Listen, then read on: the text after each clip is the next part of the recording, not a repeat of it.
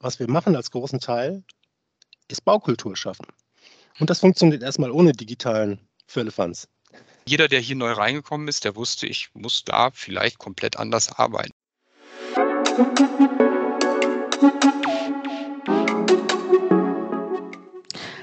Hallo und herzlich willkommen zu Bauwerk, dem Podcast der Listgruppe.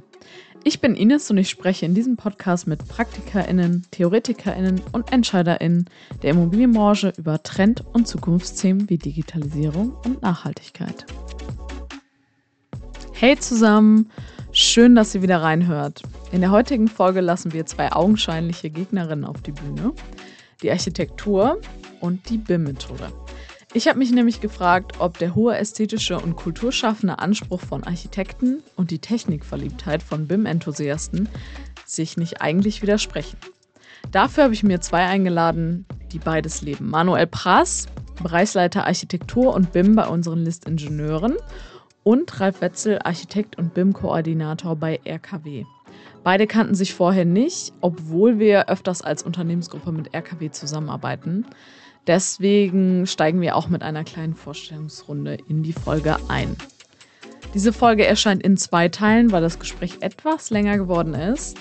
Im ersten Teil gehen wir darauf ein, ähm, wie die Karrieren der beiden verlaufen sind, den Weg zum Digitalprofi, den angesprochenen Gegensatz zwischen Architektur und BIM, Definition von Digitalisierung in der Branche, Wege zu positiven Veränderungen und es gibt auch jede Menge Praxiseinblicke. Die beiden sind auch sehr ehrlich, was es sehr spannend macht. Und deswegen habe ich mich auch getraut, ganz frech zu fragen, ob Digitalisierung für Sie eigentlich wirklich nur Segen ist oder ob da eigentlich noch mehr hintersteckt und vielleicht auch ein wenig Fluch in der Digitalisierung steckt. Was Sie darauf antworten, ist ganz witzig und spannend. Hört euch das also mal an. Und jetzt viel Spaß bei der Folge.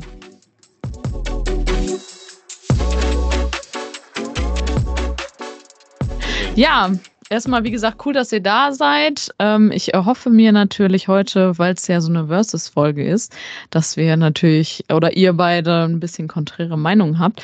Ähm, aber erstmal vorweg, ihr beide kennt euch auch nicht, ne? Nee, tatsächlich. Nee, leider noch nicht. Nein. Ja, dann ist es doch jetzt mal eine Zeit, dass wir uns wahrscheinlich alle mal schön vorstellen. Genau. Ähm, was interessant wäre, wäre natürlich, also was macht ihr, was habt ihr gelernt und vielleicht auch einmal manuell aus List-Perspektive, wie weit oder wie nutzt ihr BIM, wie weit sind wir und einmal bei RKW wäre das, glaube ich, auch ganz spannend, das einmal zu hören. Sehr gerne. Manuel Prass von den List-Ingenieuren, wie gesagt, List und RKW haben genug äh, Berührungspunkte gehabt bisher. Bei uns noch nicht, weil wir wahrscheinlich ein anderes Kerngeschäft bisher verfolgt haben. Ähm, ich bin von den List-Ingenieuren, bin dort für die Architektur und das Thema BIM-Management zuständig. Die List-Ingenieure sind eben Teil der List-Gruppe, jetzt neuerdings unter dem Deckel der List-Bau Holding unterwegs. Und ähm, ja, wir als List-Ingenieure beplanen sowohl den Bereich TGA als auch Architektur mittlerweile eben entstanden, eben auch der Bereich des BIM-Managements. Und wir beplanen im Prinzip unsere eigenen Baugesellschaften in deren Projekten. Das ist so der Hintergrund. Zu meiner Person, ich bin seit ungefähr viereinhalb Jahren mit an Bord, bin als erster Architekt eigentlich bei Listbau damals reingekommen, weil man eben im Bereich der Großlogistik äh, unterwegs war und keinen wirklichen eigenen Standard hatte was Regeldetails und Co. betrifft. Und das war eigentlich meine erste Aufgabe, die ich dann bei Lisbon Norton erfüllt habe. Mit den Regeldetails, die da waren, hat man sich gesagt, dann sind wir gar nicht mehr so weit weg von der eigentlichen Ausführungsplanung. Und dadurch ist die Idee entstanden, eben das dann in Gänze in Angriff zu nehmen. Und so ist eigentlich die Entstehungsgeschichte äh, der Architekturplanung bei List. Ich habe äh, angefangen mit einer Tischlerausbildung, ganz klassisch, erstmal das Handwerk gelernt, mein Studium hinterhergeschoben. Ich habe gemerkt, das ist eine Konstellation, die ganz gut funktioniert, wenn man weiß, dass was man da plant, am Ende auch stehen bleibt, äh, ohne zu große Diskussionen mit einem Tragwerksplaner führen zu müssen. Und äh, bin dann den Weg übers Architekturstudium gegangen, habe dann fünf Jahre in den Niederlanden gearbeitet. Das war eine Zeit, wo es in Deutschland Architektenüberfluss gab, 2006. Ich hätte in Deutschland äh, als Praktikant anfangen können, ohne Verdienst. Und äh, das war in Holland ein bisschen anders. Und durch unsere Grenznähe, Nordhorn, ich kann mit dem Fahrrad rüberfahren, ähm, habe ich quasi meinen Start, meinen Berufsstart nach dem Studium in den Niederlanden gehabt für knapp fünf Jahre, bevor ich dann wieder nach Deutschland zurückgekommen bin. Das Interessante ist, 2006, 2007 haben wir in Holland die ersten Schritte mit Revit gemacht und waren schon äh, in 3D annähernd unterwegs. Und man hat wie so oft in Holland sofort erkannt, ja, wie auch in Skandinavien, welche Vorteile damit verknüpft sind, ähm, sind das stark angegangen, dann kam, wie gesagt, mein Wechsel wieder nach Deutschland, wo die Erde wieder eine Scheibe war. Da wollte man von Revit und 3D-Planung noch nichts wissen. Und die mhm. Chance hat sich mir dann ab 2017 bei List wiedergeboten, das quasi aufzugreifen. Was da irgendwann in der frühen Vergangenheit schon mal passiert ist. Dementsprechend, ja, war das eine coole Aufgabe, die ich da bekommen habe. Mit Herzblut angegangen und jetzt haben wir ein Architektur-BIM-Team von knapp 20 Leuten ich greife das direkt mal auf. Das, ich habe da einige Resonanz drin, was du da so erzählst. Super. Äh, diese Zeit 2005, 6, 7, die, diese, diese Anfänge, wo hier die Erde noch eine Scheibe war. Wie schön ausgedrückt. Mhm. Ja, das kenne ich auch. Und diese Generation Praktikum, da bin ich auch ähm, ein Leidensgenosse dieser. Ich habe auch, ähm, ich arbeite seit 21 Jahren für AKW, bei AKW und äh, habe hier meinen beruflichen Einstieg während des Studiums so schleichend gehabt und bin dann auch ähm, äh, ja, in dieser Zeit eigentlich berufstätig geworden als Architekt, wo man sich da nicht so richtig binden wollte, eigentlich an gar nichts. Und ähm, zum Glück ist es ja jetzt auch gesetzlich geregelt, äh, dass man nur zweimal ein Praktikum machen darf und dann muss man so eine Art Festvertrag haben. Da haben wir schon mal so ein bisschen was erreicht, das ging auch gar nicht. Ja, 2005, da äh, hake ich einfach mal ein, da habe hab ich mit einem kleinen Team auch zum ersten Mal dieses äh, Revit, davor Vasari hieß es, glaube ich, noch, ähm, sich angeschaut und ähm, wir waren ja, ich vor allen Dingen, so Evangelisten und haben versucht, das ein bisschen zu propagieren, sind den Architekten tierisch auf die Nerven damit gegangen. Das ist Regen, das ist Wetter, das geht sowieso wieder vorbei. Setz dich mal wieder hin und mach mal die Klozellen und die Kerne klar.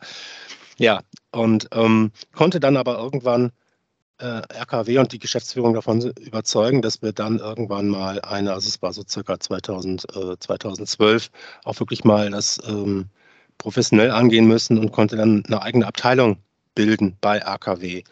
Ähm, und die nennt sich digitale Methodik, weil wir sagten, ja, nee, nee, äh, nicht nur BIM, sondern das Ding ist größer, das hat was mit Digitalisierung zu tun und über den Begriff unterhalten wir uns bestimmt gleich auch noch, um da die richtige Bedeutung irgendwie zu finden. Zumindest interessiert mich, Manuel, wie du das so siehst. Ähm, aber das ist natürlich dann das A und O. Da bin ich froh und heute kümmern wir uns um 450 Architekten seit 2015 äh, modellbasierte Planung hinzubekommen, mit allem Wohl und Weh, in aller Spreizung, vertragsgebunden nicht, mal nur äh, ausprobiert mit ein paar interessierten Fachplanern, die auch so eine Software haben. Also ähm, wir machen irgendwie alles mit. Wir haben 2015 ähm, mit dem Unternehmen Formitas sehr erfolgreich die Einführung mit ähm, Revit hier bei uns gemacht, mit Revit und natürlich den dazugehörigen Model-Checkern. Wir sind so ein Autodesk-Unternehmen, also dieses Branchentool, wo wir uns entschieden haben. Und das war äh, schon eine große Sache, weil wir ähm, ein Unternehmen mit knapp 450 Leuten, mit allen Außenstellen, natürlich eine hohe Bandbreite an Kernkompetenzen haben, von Handel bis Entertainmentbau, weil der natürlich ein bisschen, aber natürlich auch Wohnungsbau und Forschungsbau. Wir haben irgendwie so alles und auch viel industrielle Bauwerke, die wir äh, gerne beplanen. Und ähm, da haben wir uns zur Aufgabe gemacht, eine Revit-Vorlage für alle Teams irgendwie hinzubekommen und dass man von außen erstmal nicht sieht, dass die mit BIM arbeiten, weil es war noch so ein bisschen bäh.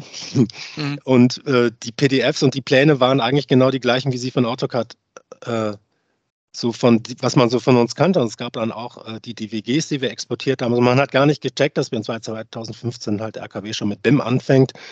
Und da waren natürlich auch noch keine vertragsgeneigten äh, Projekte mit dabei, sondern hat sich da erstmal ausprobiert, was aber eine sehr schöne Ausprobierzone war, ähm, dass man äh, in diesen Gedanken des Modellierens halt rein, mal reingekommen ist, denn das ist wahrscheinlich, und es scheint bis heute ja noch äh, eine große Schwierigkeit zu sein, oder um das nicht zu so negativ auszudrücken, ein riesengroßer Schritt für Architekten, diesen Paradigmenwechsel hinzubekommen, weil jetzt alles irgendwie digital ist in unserer Welt und auch Corona jetzt schon an uns halb fast vorbeigezogen ist, vergisst man das alles immer so ein bisschen, weil ich sage nicht vergessen, da, da passiert noch richtig viel, das ist ein riesiger Schritt.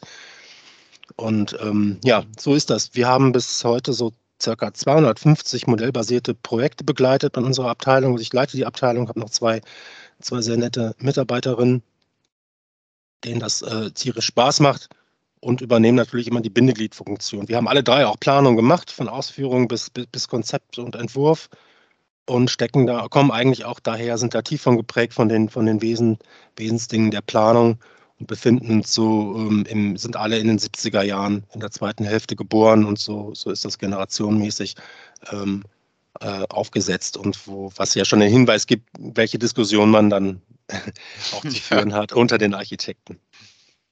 Genau. Ja, super spannend, was ihr jetzt schon gesagt habt. Ihr seid ja beide ausgebildete Architekten und gleichzeitig BIM-Enthusiasten. Für mich so als Laie gucke ich da drauf und denke mir so, Architekten sind für mich Leute, die auch viel so auf Ästhetik und so achten. Und BIM ist ja schon sehr nerdy. Wie passt das denn zusammen? Ist das nicht eigentlich ein Gegenteil?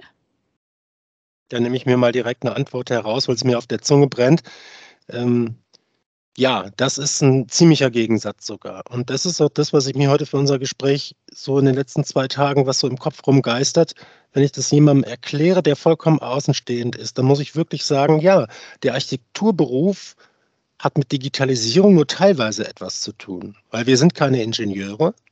Wenn es irgendwo eine, eine, äh, ein Wert mit einer Formel irgendwo auftaucht, dann kriegen wir schon nasse Finger. Das passt nicht zu uns, das können wir nicht so richtig denken. Also das Nerdige ist nicht, aber wir was wir machen als großen Teil, ist Baukultur schaffen. Und das funktioniert erstmal ohne digitalen Firlefanz. so drücke ich es mal aus. Aber wenn wir natürlich unsere BIM-Software aufmachen, dann ist das Gebäude meistens schon entworfen. Da entsteht eigentlich schon, ist die Baukultur schon geschehen.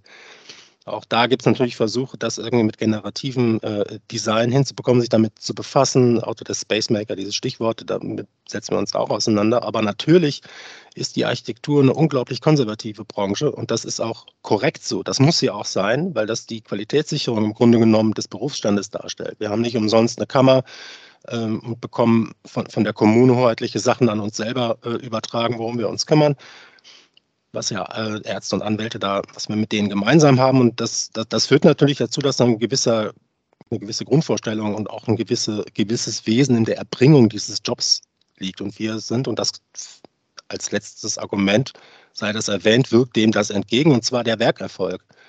Wir, äh, wir lassen, wir sind fertig, wenn das Gebäude fertig ist, also wenn das Werk sozusagen erstellt ist und der Weg dahin ist uns offen. Und das widerspricht natürlich allen standardisierten Qualitätsmanagementregeln, die irgendwie dazukommen. Und um mich auf die Antwort jetzt komplett zu machen, sage ich, ich habe gerade äh, den, den, den baukulturellen Anteil von Architektenarbeit beschrieben. Und dann ist BIM letztendlich doch nur eigentlich ein Hilfsmittel für die Arbeitsorganisation, das ordentlich hinzubekommen. Und das, was eigentlich schon eigentlich klar ist, jetzt in der Phase der Koordination ordentlich überall dran zu schreiben, Parameter an die Bauteile. Der, nächste, der nächste Nutznießer möchte gerne wissen, was wirklich damit gemeint ist, was hat der Dichter sich damit gedacht. Und wenn der Architekt der Dichter ist, sollte er sich ordentlich ausdrücken und das sollte er, das sollte er gut machen, das BIM nutzen, weil sonst kann ihn keiner verstehen, dann bringt das ganze Baukulturschaffen auch dann nichts letztendlich. Genau. Ist ja auch die Frage, wie sieht irgendwann der Architekt der Zukunft aus, der nur noch mit BIM äh, groß wird, das im Studium schon lernt? Na, wie entwickelt der sich? Das ist im Prinzip das, was bei uns gerade so ein bisschen passiert, weil wir haben gesagt, wir bauen eine Abteilung auf, die es noch nicht gibt. Wir mussten keine alten Zöpfe abschneiden. Das ist das große Hindernis, was Architekturbüros haben. Ne, warum soll ich von heute auf morgen auf einmal komplett anders arbeiten? Hat doch immer funktioniert. Das ist ne, eine Mentalitätsfrage. Das ist, glaube ich, erste, der erste Schritt, der gemacht werden muss, um, um BIM zu akzeptieren, um da auch sich ranzutasten. Bei uns war es so, wir haben die Leute eingestellt mit der Ansage, hey, wir machen BIM. Ne, ich habe gar keine andere Wahl. Ne, wir hatten den großen Vorteil, Eben was Logistik betrifft, die Projekte, ich sage mal 60, 70 Prozent waren ein Standard. Ne? Das Individuelle konnte man da noch relativ schnell mit reinkriegen. Wir haben uns eine gute Vorlage geschaffen, einen guten Standard geschaffen, haben das große Glück, ähm, wenn es äh, was Architektur und TGA betrifft, das schon im Haus zu haben. Tragwerksplan ist in der Regel immer der gleiche. Das heißt, man konnte sich komplett pragmatisch der Sache widmen. Wir haben einen BIM-Abwicklungsplan, der ist sieben Seiten lang. Damit kriegen wir aber schon mal, ne, das ist nichts, aber jeder hat äh, die Vorgaben und, und kennt sie mittlerweile aus dem FF, sodass wir gerade bei der Logistik, was Vollgasveranstaltung ist, recht früh schon den Tragwerksplaner bedienen können, die TGA bedienen können mit der Architektur. Ähm, das ist halt eingespielt. Ne? Ich glaube auch, dass dieser BAP, so wie wir ihn haben, auch mit einem Planer, der vielleicht neu mal reinkommt, auch recht schnell besprochen ist. Da sind wir jetzt gerade so in den ersten Projekten, wo das auch mal der Fall ist, weil wir uns gerade versuchen, über die Logistik hinaus weiterzuentwickeln, was zumindest erstmal die Leistungsphase 5 betrifft. Gehen wir jetzt auch den Office-Bereich an und schauen, was die Listgruppe hält ja genug bereit durch die Baugesellschaften, die da sind, um zu schauen, was wir da noch in Angriff nehmen können. Aber jeder, der hier neu reingekommen ist, der wusste, ich muss da vielleicht komplett anders arbeiten. Wir hatten das große Glück, auch Architekten äh, zu bekommen, die in der von uns ausgewählten Software Archicad komplett fit waren. Ähm, die teilweise in der Vergangenheit in 2D damit gearbeitet haben. Das heißt, die haben ihre Wand da reingestellt, einen Meter hoch, um halt im Grundriss die Wand zu haben. ja, switchst du dann in den 3D-Modus, dann lachst du dich tot, weil da ist nichts. Und ähm, die lernen hier überhaupt was da für ein Potenzial drin steckt.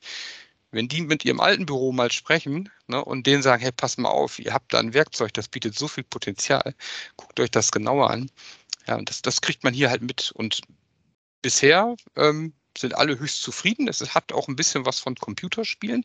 Auch ein Bauzeichner, der jetzt bei uns mittlerweile BIM-Modellierer heißt, weil sich halt auch die Rollen verändern. Ähm, fängt auf einmal an zu entwerfen, weil er das Gebäude ja ganz anders sieht, versteht. Und ähm, das ist eine ganz andere Art der Zusammenarbeit mittlerweile. Und das ist mega spannend zu beobachten.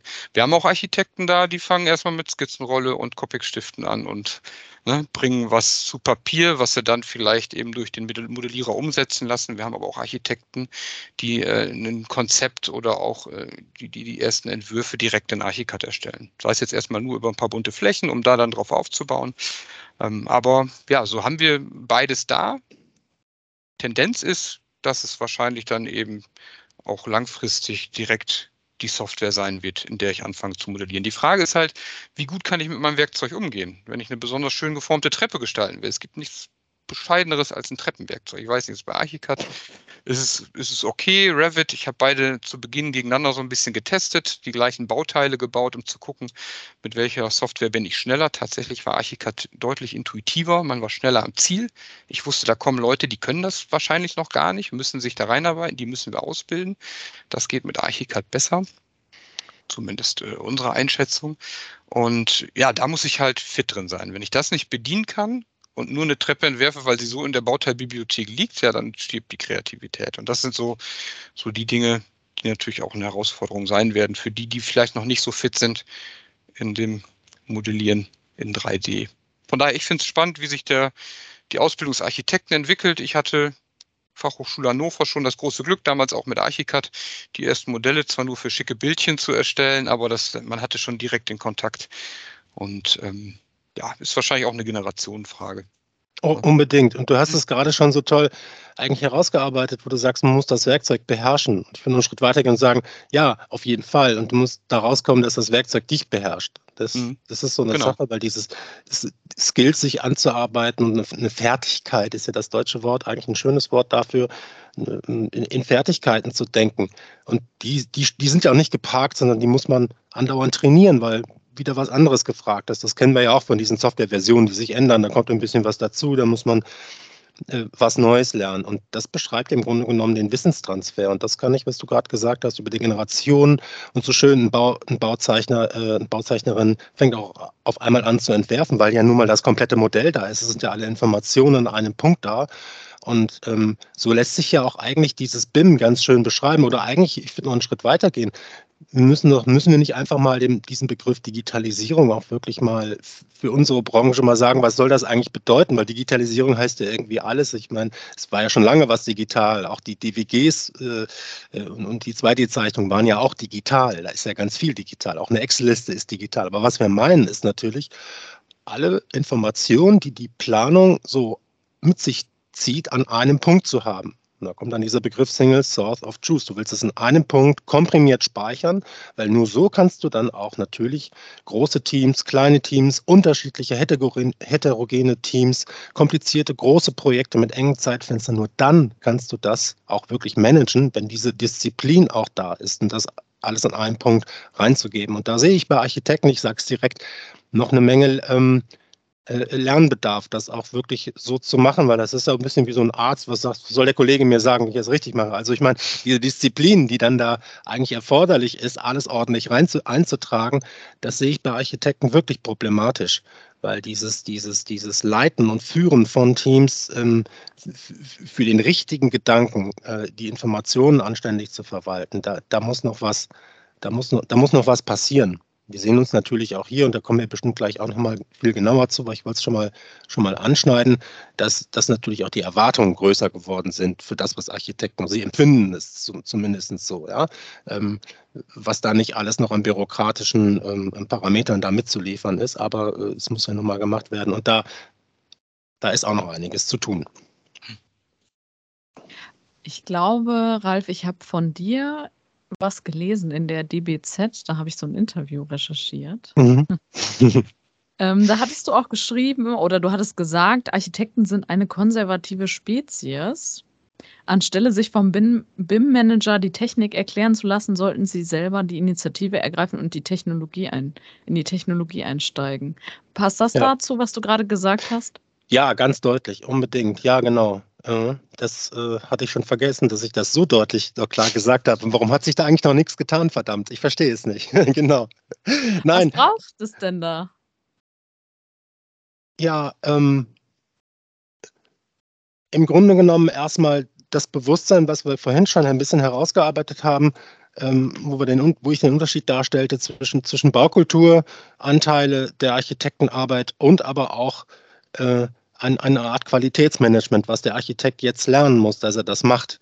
Und er kann nicht nur einfach sagen, halt wie, wie ein Richter oder ein Anwalt und eine ähnliche selbstkontrollierende Domäne, die sagt, nee, das, das, das weiß ich schon, aber es reicht nicht mehr, dass du das sagst, dass du das weißt. Du musst auch die Beweisführung antreten, dass es richtig ist. Da gehört nicht viel zu, sondern du musst dann halt an, anhand eines Modells zeigen, dass was meinetwegen die, die, die Anlagenkennzeichnungsklassen, den ganzen TGA-Elementen auch die geliefert worden sind. Dann macht doch bitte mal eine Prüfung, dass die Parameter auch alle ausgefüllt sind. Und das ist schon eine riesige Schwierigkeit, weil das über in, in den letzten 1500 Jahren bei Architekten nun mal nicht vorgekommen ist, das so zu tun. Und das, das, und das ist ja ein altes Thema. Also nicht umsonst gibt es ja diese Klientel der, der Projektsteuerer, die irgendwann mal ja entstanden ist, weil sie gebraucht wurden oder weil, weil, weil man dachte, man, man brauchte die, weil natürlich die Termin- und die Projektsteuerung irgendwie etwas ist, was, was man in, in eigene Hände geben sollte. Und mittlerweile bin ich eigentlich auch so weit, dass ich sage,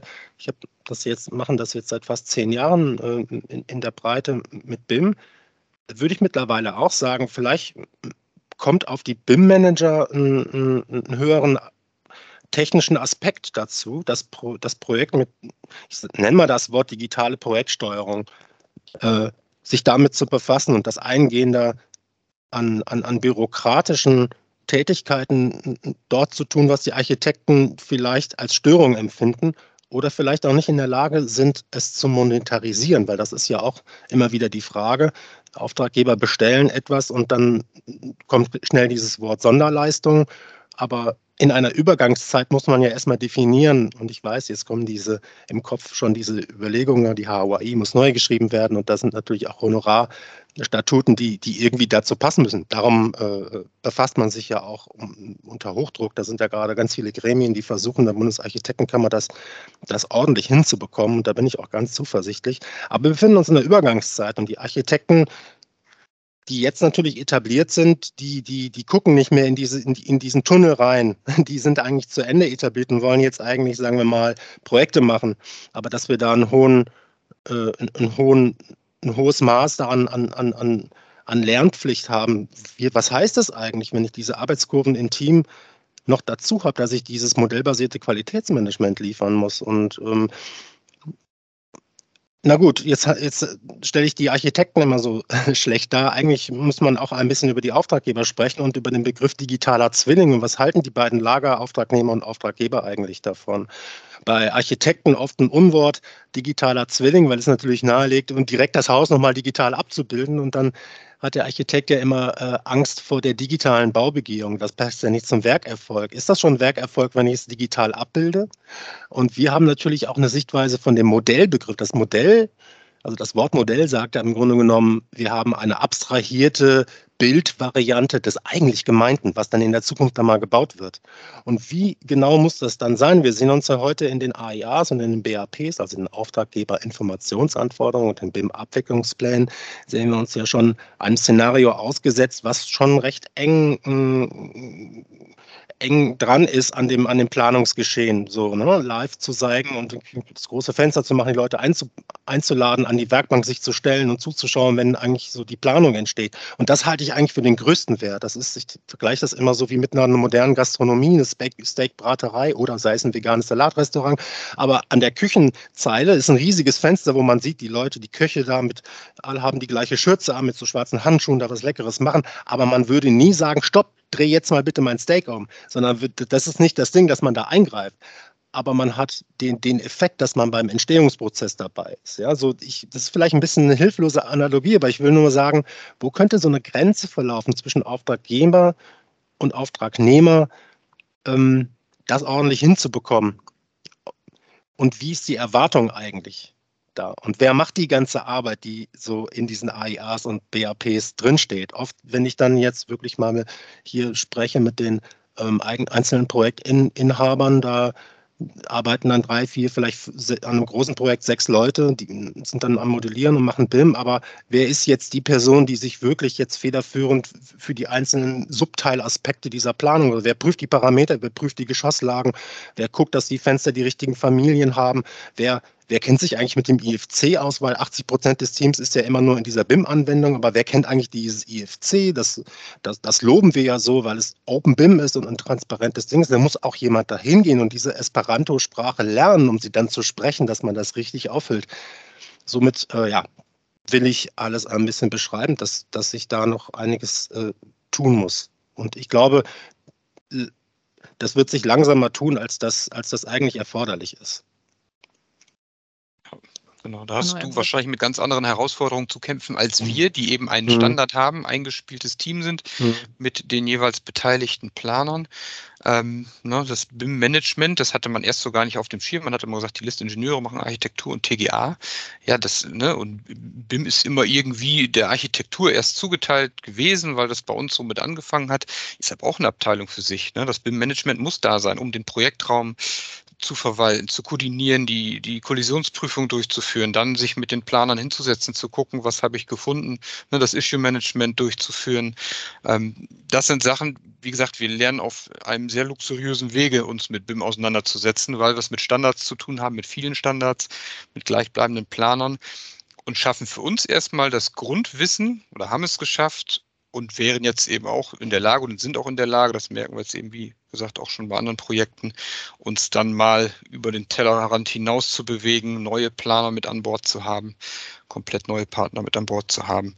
Und ja, das ist maximal wichtig, da vernünftig aufgestellt zu sein, bei jedem das Verständnis zu schaffen, worum geht es eigentlich. Deswegen halten wir eigentlich auch das ganze Team immer auf dem Laufenden, auch den BIM-Modellierer in Klammern Bauzeichner, was schaffst du da eigentlich mit dem, was du modellierst? Ne? Die Bauteile, die er verarbeitet, haben so viele Attribute, die, die wir halt in die Vorlage eingepflegt haben, die er so gar nicht für sich auf dem Schirm hat, weil er macht erstmal seine Arbeit. Und am Ende sind wir so weit, da wir das Thema Nachhaltigkeit bei List auch in die äh, AG mit reingeholt haben, dass wir jetzt in der Lage sind, aus unseren Modellen den CO2-Fußabdruck zu ermitteln. Ne, weil unsere Nachhaltigkeitsjungs ein Tool geschrieben haben, da schieben wir unsere IFC rein und er sagt hinten so und so viel Tonnen CO2. Machen wir doch aus den Dachbindern aus Beton, Holz, sparen wir uns so und so viel Tonnen und sind EU-taxonomiekonform unterwegs. Das sind gerade so Dinge, ähm, wenn ich das dann dem, dem, dem Modellierer zeige, dass das alles aus seiner Arbeit entsteht und auch dem Architekten, dann, dann pusht die das ungemein, bin ich zumindest der Meinung. Und deswegen halten wir uns da gegenseitig immer schön über die Entwicklung auf dem Laufenden, die eben nicht nur das eigene Arbeiten betreffen. Und schaffe dafür immer mehr Verständnis in den jeweiligen Bereichen. Und das über die ganzen Anwendungsfälle hinaus. Also da machen wir immer in der Regel unsere Workshops gucken, was haben wir jetzt wieder geschafft. Ne? Das sind die Anwendungsfälle, die kennen wir schon, die beherrschen wir, die wollen wir als nächstes in Angriff nehmen. Vertriebsunterstützung, VR, das sind Sachen, das sind ja platt gesagt Abfallprodukte, ne? ja, weil wir toll, mal eben ja. kurz äh, das Modell ausspielen, auf die VR-Brille ziehen und dann einen Bauherrn, auch wenn es ein Arbeitsmodell ist, da schon mal durchlaufen lassen können. Da geht es nicht darum, dass es schön ist, da geht es darum, dass es das Modell ist, an dem man eben dann gemeinsam Sachen bespricht. Natürlich ist das eine transparente Planung. Na, ich kann auch unter einen Treppenlauf gucken und, und sehe Ecken, die ich vielleicht noch gar nicht zeigen will, aber dann bin ich voll bei dir. Es ist ein Modell, es ist erstmal eine Abstraktion von dem, was es mal werden soll. Und ähm, das könnte ich mir vorstellen, ist aber für viele Planer eben auch noch, da ist so eine gewisse Scheu da. Ich präsentiere mein Arbeiten, was ja noch gar nicht fertig ist. Im 2D-Plan mache ich eine Wolke drum, irgendwas und kann sagen, das ist auf Hold, das ist noch in Bearbeitung. Ja, in einem Modell sehe ich das erstmal vielleicht nicht so und habe Sorge, dass da einer mehr sieht, als er soll. Ähm, was wir machen für uns ist auch mit dem Bauherrn der das von uns eigentlich noch gar nicht verlangt. Wir haben das für uns gemacht, weil wir gesagt haben, da sehen wir eine Chance. Geometrische Prüfung, äh, Kollisionsprüfung, einfach sicherer zu werden in der Planung für eine bessere Ausführung, haben das dann auch äh, dem Bauherrn präsentiert. Wie gesagt, wir haben es nicht geschuldet, haben es aber gemacht, weil es unser Standardarbeiten ist. Ich glaube, wir sind auch schneller in 3D, als wir es in 2D jemals sein könnten. Ne? Weil wenn ich ein Fenster nur einmal verschieben muss und alle Pläne passen, dann habe ich schon den Vorteil von BIM zumindest in dem Bereich verstanden. Ähm, eine große Fahrradfabrik Super, ist. Ne, große Fahrradfabrik ist gerade in Produktion. Die Planung, die nutzerseitige TGA mit der eigenen TGA, mit dem Tragwerk und der Architektur war so komplex, das hätte äh, der Bauherr anhand von 30 Plänen nicht verstanden, wo seine Lüftungskanäle langlaufen. Wir haben das Modell geteilt, zusammen reingeguckt, gefragt, ist es okay, ne, dass dort und dort die Steigeschächte sind und haben uns so dem Ziel genähert. Und dann bin ich in fünf Minuten an einem Ziel, wo ich sonst drei, vier Stunden für sitze. Jeder meint es verstanden zu haben löst sich vom Tisch und ein Drittel weiß garantiert nicht, worüber gesprochen wurde und hat einfach nur genickt, damit diese endlose Sitzung endlich vorbei ist. Also es ist, ne, das Bild sagt mehr als tausend Worte, klingt zwar abgedroschen, aber das ist das, was ich mit einem, mit einem Modell, mit der Planung in 3D erreichen kann. Ja, wir werden gleich bestimmt noch mal mehr auf die Vorteile eingehen. Ihr habt ja jetzt schon einiges erzählt, wie es euch damit geht und so. Man hört aber auch stark raus, dass ihr auch selbst natürlich ein bisschen Kritik an dem Ganzen habt. Digitalisierung macht ja eher im ersten Schritt oft nicht immer alles einfacher, sondern es wird erstmal oft auch schwieriger. Man muss viel schulen, man muss viel neu machen. Und wenn ihr jetzt, ich sage jetzt mal, die Entwicklung euch anguckt und in welche Richtung es auch geht und wie ihr eure Arbeit auch so betrachtet, Butter bei die Fische, ist Digitalisierung und BIM, ist das für euch gerade Fluch oder Segen? Lasse ich mich gerne zu aus und versuche das auch knapp zu machen, weil das birgt, dieses Thema birgt die Gefahr, dass man das sehr ausdehnen kann. Digitalisierung ist Fluch oder Segen. Die Frage ist, wer sagt gerade, also wo findet Digitalisierung statt? Ja, was ist damit gemeint? Wir haben vorhin schon gesagt, das ist ein so ein schwammiger Begriff. Ich sage nur eins, man kann auch falsch digitalisieren. So, wir, und das, das, das darf ich von der AKW mal erzählen, aus dem Nähkästchen plaudern, weil das eigentlich fast alle anderen Unternehmen und allen anderen Branchen auch betrifft, und zwar das Wegdigitalisieren des Telefonapparates auf dem Schreibtisch. Und ähm, ich habe auch gerade schon gemeinsam mit dem Manuel ja eigentlich auch schon, haben wir beide ja schon festgelegt, dass wir fast zeitgleich irgendwie mit dem Digitalisierungsgedanken unserer Berufslaufbahn angefangen haben. Wir haben es eigentlich eher beibehalten und eher mal ein Unternehmen gewechselt. Das war eigentlich wichtiger, weil man sich da irgendwie schon hat man was im Gefühl gehabt. So, deswegen fühle ich mich da auch so gut aufgenommen. Aber dann kommt irgendwann so eine IT-Abteilung an den, an den Start oder es kommt ein Geschäftsführer äh, auf, auf den Weg mit dieser Frage, wir müssen digitalisieren. So, ja, äh, da ist ein Telefon, das geht auch digital. Ja, dann machen wir das, dann kaufen wir so eine Software. Die, dann wird die IT befasst damit und dann, wird, dann werden, weiß ich nicht, 25 hochbezahlte Leute für anderthalb Jahre mit dieser Digitalisierung befassen. Und was haben wir dann? Wir haben ein funktionierendes Standalone-Gerät, was, was auch funktioniert, wenn der Computer nicht mehr läuft als komplex. Und er läuft oft nicht, weil er ja sehr komplex ist ist es eigentlich ein gutes Beispiel dafür, dass falsch digitalisiert worden ist, weil man hat ein, ein, gutes System, funktionierendes System eigentlich gedacht, man tut das auch in diese moderne Zone mit rein, aber gar nicht darüber nachgedacht. Und das ist, und ich sage es direkt, so eigen der bereits etablierten Jahrgänge, die nun einfach dieses nicht verstehen, so gut wie sie auf allen anderen Ebenen sind. Aber diesen Prozess zu denken, was passiert eigentlich, wenn digitalisiert wird, an der Stelle, was bedeutet das? Stell dir diesen kompletten Prozess vor. Und man hat ja nur gedacht, dass man das Telefon optimiert. Man will es eigentlich optimieren, man will es verbessern, verfügbarer machen, verlässlicher machen, hat aber gar nicht dran gedacht, was ist das Telefon, was verbinde ich eigentlich mit dieser Verlässlichkeit an, an Kommunikation. Ich, ich nehme einfach nur den Hörer und kann sofort telefonieren, es funktioniert immer. Und jetzt haben wir diese ganzen, ah, es ist nicht abgedatet, der Server ist nicht erreichbar. Also das, und das passiert total oft, wenn man wenn jetzt diese Digitalisierung in die Breite geht und normale Menschen sich mit dieser Sache befassen. Das sieht man auch in der Politik. Ne? Also Digitalisierung in Deutschland, unser Glasfasernetz und diese schlechten Entscheidungen aus den, aus den 90er, Anfang der 90er Jahre, der Nachwendejahre, das, das, das gerät uns ja heute immer noch. Und das, das hängt, das, das, das ist hier für die, für die unsere planende Branche oder planende Zunft in der Immobilienbranche gilt das auch. Da macht man auch erstmal Fehler und wird erstmal denken, man sei nach vorne gegangen und, das, und diese, diese Grenze, muss man so sagen, verläuft oft, oft zwischen, den, zwischen den Generationen irgendwo. Ja. ja das mit dem Ersetzen des Telefons kann ich nur bestätigen. Also das, ne, das Headset verbindet nicht gleich, die Software funktioniert nicht so, wie sie soll. Der Anruf kann nicht angenommen werden, es klingelt äh, fröhlich weiter. Klar, das sind Erfahrungen, die man dann auch macht, die sicherlich auch abgestellt werden können. Aber erstmal habe ich ja, wie du schon sagst, was eigentlich immer gut funktionierendes abgeschafft. Ich habe hier auch ein Headset mit Kabel dran, was ich USB verbinde, weil dann meine Verbindung einfach stabiler ist als äh, über das Bluetooth-Gerät. Ja, ja, Digitalisierung kann definitiv auch in die falsche Richtung gehen, aber eben auch viele Chancen mit sich bringen. Ähm, wir sind, ich würde sagen, nahezu komplett digital unterwegs in unserem Team. Letztens äh, hat der neue Architekt bei uns angefangen, hat gefragt, wohin denn hier eure Pläne eigentlich zu dem Bauvorhaben? Ne, die Wände sind halt nackt, da hängt nichts, weil ein Plan, den ich ausdrucke, ist nach zehn Minuten alt. Ähm, dadurch, äh, wir ersetzen das, was wir an Papier, Papier vorher gebraucht haben, halt durch große Bildschirmflächen. Dann stehen da halt die 32 Zoller und äh, wir haben das iPad, wir haben den Laptop und so kann ich das wunderbar ersetzen. Ich hoffe, dass Bauämter jetzt auch hinterherziehen, nachziehen, nachziehen müssen, was eben äh, Bauantragsunterlagen betrifft, dass sowas bald digital eingereicht werden kann. Das konnte ich 2006 in den Niederlanden in fünf Minuten uploaden. Ne? Das war da schon kein Problem. Hier dauert sowas ein bisschen länger.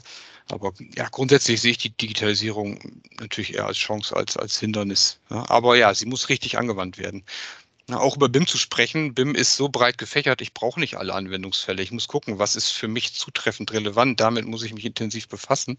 Der Rest kommt dann von selbst, so wie bei uns eben das Thema Nachhaltigkeit jetzt auf einmal mit reingerutscht ist.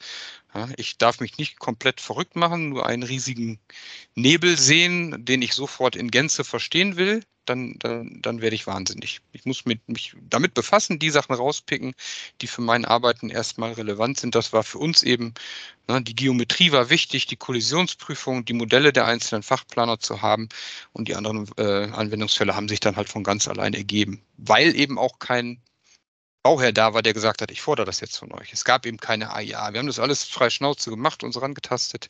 Ähm, das mit den AIAs, den Bauherren, den Investoren, das kommt jetzt durch EU-Taxonomie, CO2, diese Geschichten FM bedienen können. Das wird immer mehr, ne, wo wir schon vor zwei, drei Jahren eben schon versucht haben, auch mal einen Bauherrn dahin zu kriegen. Lass mal Interviews führen.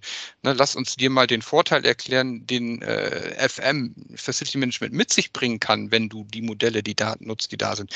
Kein Interesse. Wir haben schön fleißig 40 mhm. Umzugskartons äh, zum Bauherrn geschickt als Revi, ne, Parkett, Pflegeanleitung dreimal ausgedruckt, abgeheftet und tschüss. Wir hätten besser einen schönen teuren Laptop verschenken können mit allen Daten drauf, dann hätten es alle leichter gehabt. Ähm, und das Bewusstsein wächst jetzt halt auch. Das ne? ist immer die Frage, wer betreibt das Facility Management? Ist es der Investor selbst? Ist es nachher der Käufer der Immobilie? Das sind so die Hindernisse, die man noch hat. Aber auch da kommt jetzt zumindest bei uns ein bisschen mehr Fahrt rein. Was ich spannend finde, bedeutet für uns mehr Arbeit, beziehungsweise sich darauf einstellen, gucken, selbst auch verstehen lernen. Ähm, aber das ist halt das, was uns antreibt, wo wir Bock drauf haben, das dann auch rauszufinden, es zu beherrschen. Und dafür haben wir zum Glück auch Architekten reinbekommen, die wirklich Tech-Nerds sind. Ne? Die liegen es mit Python zu programmieren, mit Rhino, mit Grasshopper äh, und Archicad absolut das Maximum rauszuholen.